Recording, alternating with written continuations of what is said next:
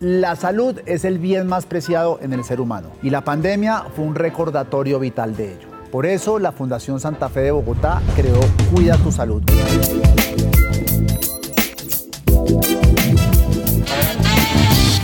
Un podcast donde hablaremos de dolencias, enfermedades, prevenciones y cuidados y muchos otros temas más que son de su interés. Hoy hablaremos de un tema muy especial y distinto, de un hito en la historia de esta gran institución. La Fundación Santa Fe de Bogotá cumple 49 años. Pareciera que fue ayer cuando arrancaron las operaciones de este hospital universitario. ¿Cómo nació este proyecto? ¿Cómo se ha ido desarrollando? ¿Qué historias podemos desempolvar? Para hablar de esto, tenemos hoy al director general de la Fundación Santa Fe de Bogotá, el doctor Henry Gallardo. Doctor Gallardo, 49 años se dicen pronto, pero son casi cinco décadas.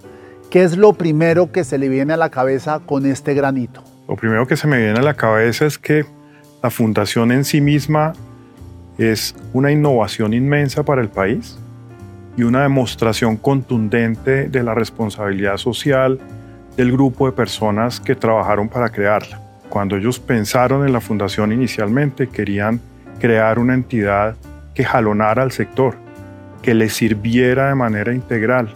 Y yo creo que eso es una cosa visionaria y absolutamente profunda la que motivó la fundación. Y creo que es lo que nos mueve a las personas que trabajamos hoy en la fundación para servir desde acá al país. Doctor Gallardo, ¿cómo nació la fundación? ¿Quiénes son sus fundadores y a qué responde pues, la creación de este hospital universitario. La historia que yo conozco, Diego, es muy linda. Esta entidad fue creada por seis fundadores y precisamente en este libro está escrito los, los primeros años de historia de la fundación desde el año 72 hasta el año 85. Las primeras páginas de este libro hacen referencia al doctor Pedro Gómez Valderrama, abogado él que ayudó muchísimo en la conformación de los estatutos, la señora Gloria González Desguerra, que como le comenté fue fundadora, pero además ha sido una de las donantes más importantes en la historia de la fundación. Está el doctor Alejandro Jiménez, muy, muy reconocido médico y líder sectorial. El doctor José Félix Patiño, formado en New Haven, que ha sido líder no solamente en la creación de esta universidad, sino en el fortalecimiento de muchas entidades en, en Colombia, entre ellas la Universidad Nacional. Está el doctor Enrique Urdaneta, y finalmente el doctor Alfonso Esguerra. Ellos seis fueron los fundadores de la, de la entidad en la que estamos hoy. ¿Y, qué los movió a crear la fundación? Básicamente ellos tenían una pregunta, eh, el doctor Alfonso Esguerra y el doctor José Félix Patiño sobre todo, donde decían, ¿por qué Colombia no puede tener una entidad como esa que nosotros vimos y en la cual estudiamos fuera del país? Y crearon un modelo de salud, una forma de, ver la salud en Colombia y fue lo que reflejaron en el propósito fundamental de esta entidad, en sus principios, sus valores y su quehacer. Un pilar muy fuerte de prestación de servicios con la máxima capacidad de servir posible, con una actividad muy fuerte comunitaria que hoy se llama salud poblacional, educativa, que se dedicara a formar personas y talentos en el sector salud para un mejor futuro y que investigara, que respondiera preguntas importantes y relevantes para fortalecer la, actividad de salud en el país. Usted está hablando de que ellos también crearon esto para jalonar el sector. Cuando se refiere al sector, ¿es el sector salud o para jalonar muchas otras cosas más que probablemente los que estamos afuera no vemos qué tan importante fue la fundación desde que se creó hasta, hasta ahora? Importantísimo punto, Diego. Ellos pensaron en salud de forma integral y pensaron en jalonar la salud de los colombianos. Y por eso esa lógica no solo de prestar servicios de alta calidad y de máxima excelencia, sino que se incluyó allí los temas de salud comunitaria, investigación y educación, de tal manera que se generara un modelo integral de intervención propositiva de alto impacto para la salud de los colombianos y de la región, ¿por qué no? Hoy la fundación cuenta con tecnología de primera con unas instalaciones que son envidiables, no solamente en Colombia, sino en muchos países de la región e inclusive en el mundo. ¿Siempre fue así? Diego, la respuesta eh, con, con la historia que yo conozco es que sí. Desde el principio se pensó en máximos estándares de infraestructura, tecnología, pero sobre todo de equipos de trabajo. La fundación la conformaron personas de diferentes profesiones, con diferentes miradas, que tenían como visión y propósito de vida lograr una entidad que fuera de calibre internacional. Eh, y el esfuerzo que se hizo en ese momento para crear la primera infraestructura fue inmenso. La tecnología que se dispuso en ese momento también era de calibre internacional y obviamente los procesos con los que se inició la fundación también tenían un grado de búsqueda de calidad importante. Cuando los fundadores montaron la Fundación Santa Fe de Bogotá, ¿lo hicieron con plata de su propio bolsillo? ¿Recolectaron de la sociedad? ¿O cómo fue ese, ese, ese, comienzo? Ese comienzo tiene, tiene muchas aristas, pero una de las más lindas es que pues, el terreno en el que está ubicada la Fundación Santa Fe de Bogotá fue una donación específica de uno de los fundadores es posiblemente de las donaciones más grandes que ha tenido una entidad privada sin ánimo de lucro en Colombia y eso le dio vida a esta entidad. Eh, hubo créditos bancarios, hubo créditos internacionales, hubo esfuerzos de personas y yo diría que la Fundación Santa Fe Bogotá hoy a través de estos 49 años es una construcción colectiva, es una construcción de la sociedad colombiana de personas que han trabajado acá, de personas que la han acompañado, de personas que la han dirigido desde sus órganos de gobierno, consejo y junta, personas que entienden y valoran este modelo de servicio al país y que lo apoyan a través de sus esfuerzos y donaciones. Y entiendo que los ingresos que genera este, este, este hospital siempre son reinvertidos en la mejora de instalaciones, de tecnología, de traer al mejor personal y demás. Así es, Diego. Eh, la, entidad siempre ha buscado ser sostenible y ha hecho esfuerzos inmensos para lograrlos. Mis antecesores en la dirección general han hecho un trabajo magnífico en eso. El doctor Alfonso Esguerra, el doctor Roberto Esguerra, el doctor Juan Pablo Uribe, el doctor Julio Portocarrero. Y se han preocupado porque esta entidad sea autosostenible.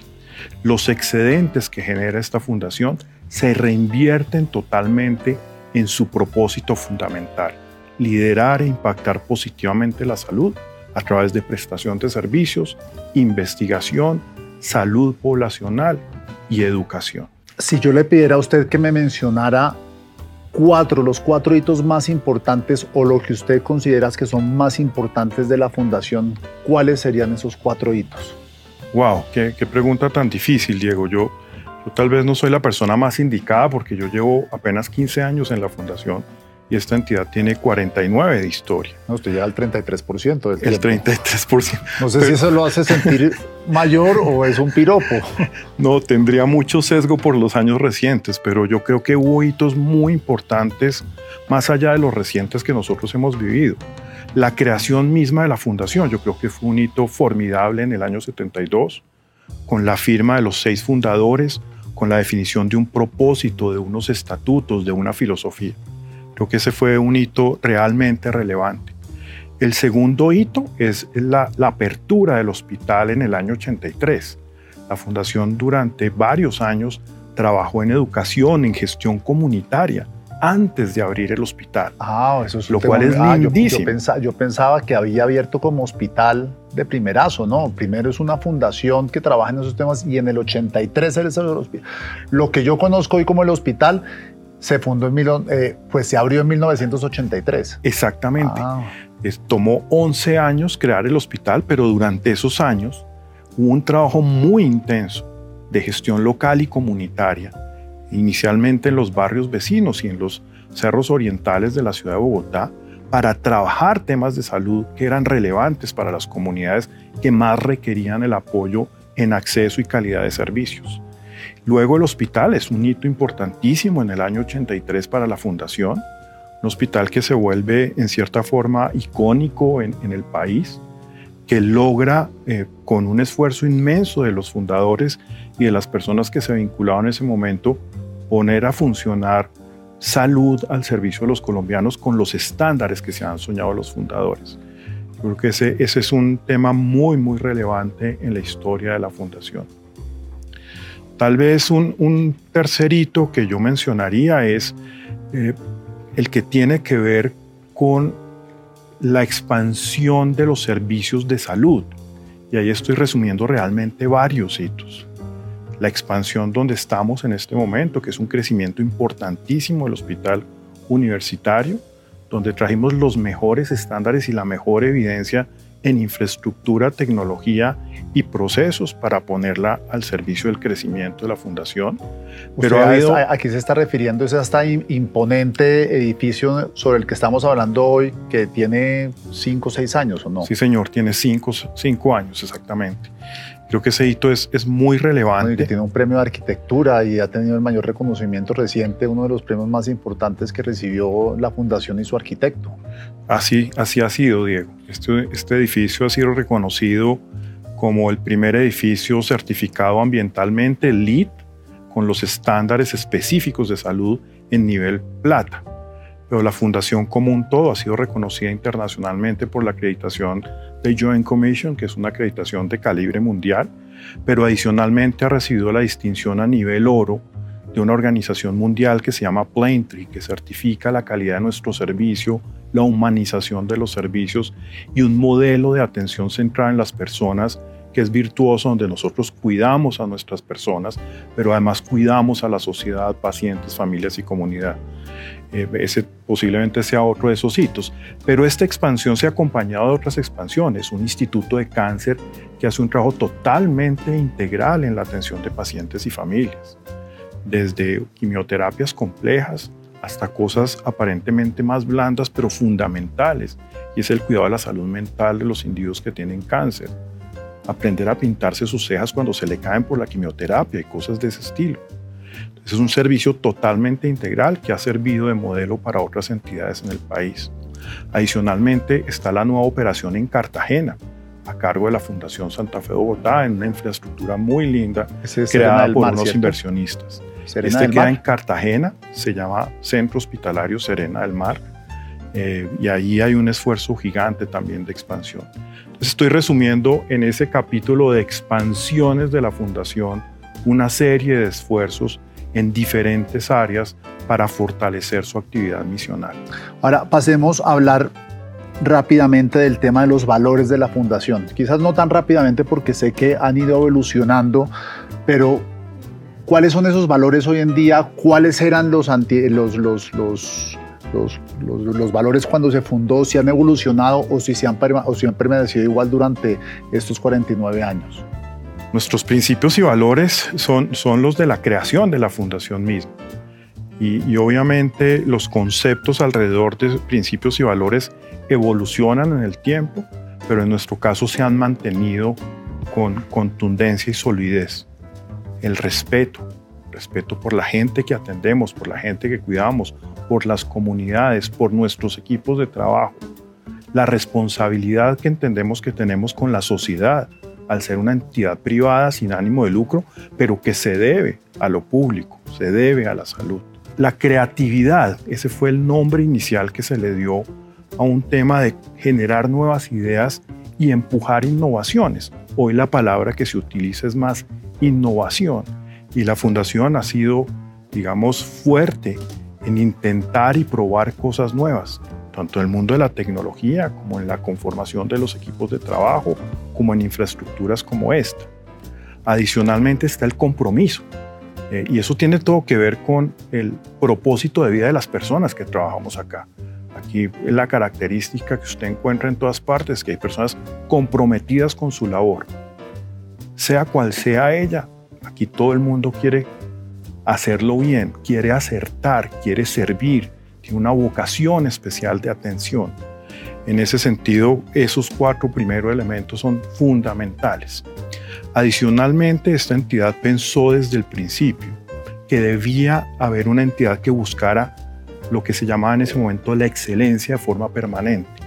Si lo traigo a palabras de hoy, es esa intensa y permanente intención por mejorar permanentemente mejorar Las organizaciones de salud no se pueden quedar quietas y nuestros fundadores lo vieron desde el principio en nuestros principios y valores. Un tema muy importante en la fundación es el carácter. La fundación participa en los debates públicos sobre, sobre la salud en Colombia, sobre el sistema de salud, hace investigación y propone cosas. Y a nosotros nos invita la fundación como parte de ella a proponer cambios y mejoras que fortalezcan el acceso a servicios y la calidad de los mismos. Esos son en resumen nuestros principios y valores. Obviamente nuestros modelos hoy son fundamentalmente atención centrada en las personas, tanto como cuando vamos a las comunidades, como en nuestras actividades educativas, como en nuestras actividades de prestación de servicios. Algo que me sorprende a mí de las cantidades de entrevistas que he tenido con distintos médicos de la fundación es el nivel de respeto, por no decir que de humildad de todos sus integrantes para con la competencia, para con los otros hospitales. Siempre hablan de una manera eh, muy diferente, no se creen mejores que los demás. ¿Eso también forma parte de ese ADN de la fundación? Sí, nosotros hemos definido un ADN de nuestro liderazgo y ese liderazgo es un liderazgo colectivo y colaborativo. Nosotros no somos más que nadie, nosotros somos una entidad más que aporta al beneficio y fortalecimiento del país, a su desarrollo y a sus condiciones de salud. En ese sentido, acá hay un aprendizaje cruzado espectacular que hay que promover entre las organizaciones. Por eso nos gustan las alianzas, por eso nos referenciamos con entidades, por eso le contamos a, entidades lo que hacemos acá, cuando nos equivocamos y cuando acertamos, claro que sí. Y aprendemos permanentemente de entidades que hacen las cosas también muy bien. Yo creo que de lo que se trata esto es de construir colectivamente. Y de eso se trata el liderazgo que nosotros promovemos. De jalonar siempre con humildad, pero siempre jalonando. Eh, jalonando, exactamente. Eh, doctor, ¿usted cree que los fundadores se sentirían hoy orgullosos de lo que es hoy la fundación? Dios, esa pregunta eh, yo creo que debería hacérsela un poco a ellos. A los fundadores, sí. pero, pero pues hoy, hoy sobreviven el doctor Alfonso Esguerra y la señora Gloria. Eh, en las conversaciones que yo tuve en su momento con los otros fundadores y las que mantengo con, con el doctor Alfonso y la señora Gloria, pues yo recibo un, unos comentarios muy positivos. Ellos sienten que lo que se soñaron se ha ido construyendo en el tiempo y yo veo que hay orgullo en ellos por lo que está haciendo la Fundación Santa Fe Bogotá y por los resultados que está brindando en esta filosofía de salud de la que hemos hablado. Además de los fundadores, doctor, ¿qué otras personas han sido fundamentales en el desarrollo de esta institución que no se pueden dejar de lado? Yo creo que hay unas características de la fundación muy especial y es eh, hay que reconocer a su gobierno. Eh, la fundación tiene buenas prácticas de gobiernos corporativos empresariales tiene dos niveles de gobierno, un consejo y una junta directiva. Una junta directiva que designa un presidente para todo su proceso de coordinación. Yo creo que eh, el trabajo que se ha hecho desde el gobierno fundacional ha sido realmente fantástico. La dirección que recibimos nosotros por parte de ellos es, es inmenso, es generoso, es claro, nos ayuda a cantidades, nos cuestiona y nos reta. Para las personas que no estamos en este mundo, ¿eso vendría a ser como una especie de junta directiva o de un consejo em, o de un grupo de consejeros, de este, un grupo de los sabios? Son, son dos niveles de gobierno organizacional, junta directiva y un consejo que está por encima de la junta directiva. Y ahí hay personas de reconocimiento nacional e internacional que generosamente nos, nos acompañan y nos dirigen, como lo mencioné antes. Bueno, ya para ir cerrando, a usted le tocó, eso sí, liderar lo que fue la pandemia. Eso va a quedar marcado en la historia de la Santa Fe, en la historia de la Fundación Santa Fe de Bogotá como un hito muy importante. ¿Qué emociones y qué, qué pasó ese año? ¿Qué recuerda usted que sea digno de destacar para las personas que vayan a ver este podcast en el futuro sobre estos primeros 49 años? Déjeme enlazar esta respuesta con la pregunta anterior también. Yo creo que todas las personas que han pasado por la Fundación Santa Fe de Bogotá le han aportado. Le han aportado genuinamente, con intensidad, con compromiso, con muchas ganas de servir al país. Y todo ese, grupo humano que ha pasado, con todos los esfuerzos adicionales de la Fundación en infraestructura, tecnología, procesos, etcétera, es lo que nos permitió atender y apoyar la mitigación de la pandemia en, el país. Yo creo que el trabajo que hizo la Fundación fue positivo, fue generoso, fue propositivo. Logramos intercambiar conocimiento con muchas entidades nacionales e internacionales para tratar de hacerlo mejor. Y creo que hay unos aprendizajes inmensos para el país, para la salud del país y para nosotros como personas y como organización. Y creo que esos aprendizajes hay que valorarlos a pesar de las dificultades que enfrentamos y deben quedar arraigados para el futuro de las organizaciones. Creo que ha sido un momento de llamado de atención para que veamos la salud como algo mucho más importante de lo que lo veíamos antes. Y creo que ese privilegio que nos da la sociedad tenemos que contestarlo y responderlo de manera optimista y con el mejor nivel posible. Y usted hablando ya en futuro continuo, ya se celebran 49 años de la fundación, ya deben estar pensando en los siguientes 49, qué es lo que se viene a futuro, qué es lo que tienen en mente, hacia dónde van a desarrollar la idea de los fundadores, dónde se van a posicionar la fundación. La, fundación va a seguir eh, fortaleciendo su actividad en, en salud poblacional. Obviamente tenemos proyectos cada vez de mayor calibre Estamos trabajando en el plan decenal de salud con la Universidad de los Andes, un plan muy importante que generará los derroteros y las directrices de la salud pública y colectiva en Colombia. Y ese es el tipo de proyectos en el que vamos a seguir vinculados con entidades nacionales e internacionales. En educación, la transformación y la evolución ha sido inmensa. Estamos trabajando en pregrado, en posgrados y en todas las profesiones que tienen que ver con la salud y con un potente trabajo en educación continua y transferencia de conocimiento con entidades internacionales. Ese futuro es un futuro promisorio, la educación en salud es necesaria, es el futuro de todos nosotros. Al mismo tiempo seguimos trabajando muy fuerte en investigación, tanto clínica como de salud colectiva. En el tema clínico, la estrategia de crecimiento está clara y se mide en el impacto que logra nuestra investigación. Y ya la fundación está muy bien parada en el contexto latinoamericano en su capacidad de producción científica con factores de impacto que están cuantificados. Ese, ese derrotero y ese camino está establecido y está claro.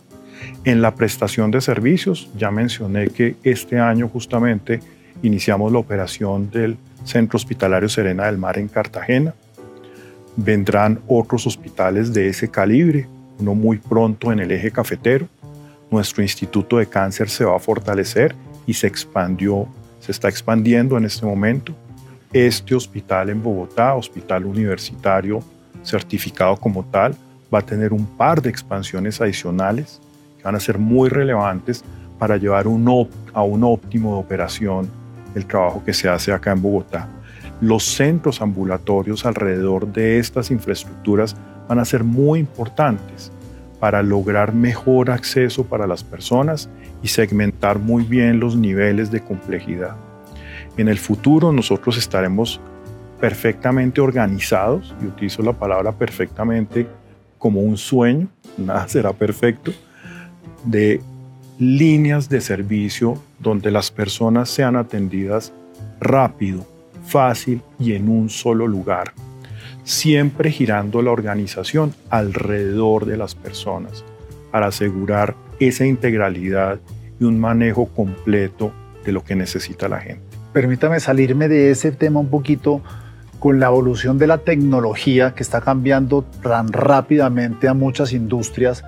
Esa evolución también va a impactar el campo de la salud, es decir, que yo como persona natural ya solamente sea tratado y no tenga que venir al hospital o siempre va a ser necesario acudir eh, a, las instalaciones médicas. Muy importante, Diego. La Fundación Santa Fe Bogotá está embarcada en una estrategia de transformación digital ambiciosa que no solamente va a cambiar la experiencia de las personas que cuidamos, sino que va a cambiar también la forma en que nosotros hacemos nuestros procesos internamente.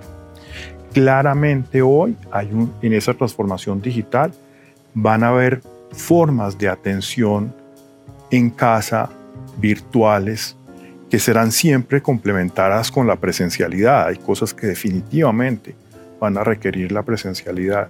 Una de ellas es, por ejemplo, las cirugías agudas. Eh, personas que entran por urgencias y lo requieren inmediatamente. Entonces lo que estamos es balanceando muy bien la virtualidad, la transformación digital con el trabajo presencial para asegurar que haya un óptimo. En salud hay un asunto que lo digital nos va a ayudar muchísimo y es anticipar situaciones. Imagínese cuando un paciente sale de su casa con una urgencia y, se pueda contactar desde el primer momento, desde la puerta de salida de su casa, en, en el camino hacia nuestras urgencias. Y se vaya alistando todos los equipos de trabajo para atender a esa persona y se le vaya orientando a la persona que viene en camino para que sea mucho más fácil su trasegar por una enfermedad. Y puedo ponerle mil ejemplos más de cómo anticipar más las necesidades de las personas, no solamente en la prestación de los servicios, sino en sus necesidades locales y comunitarias.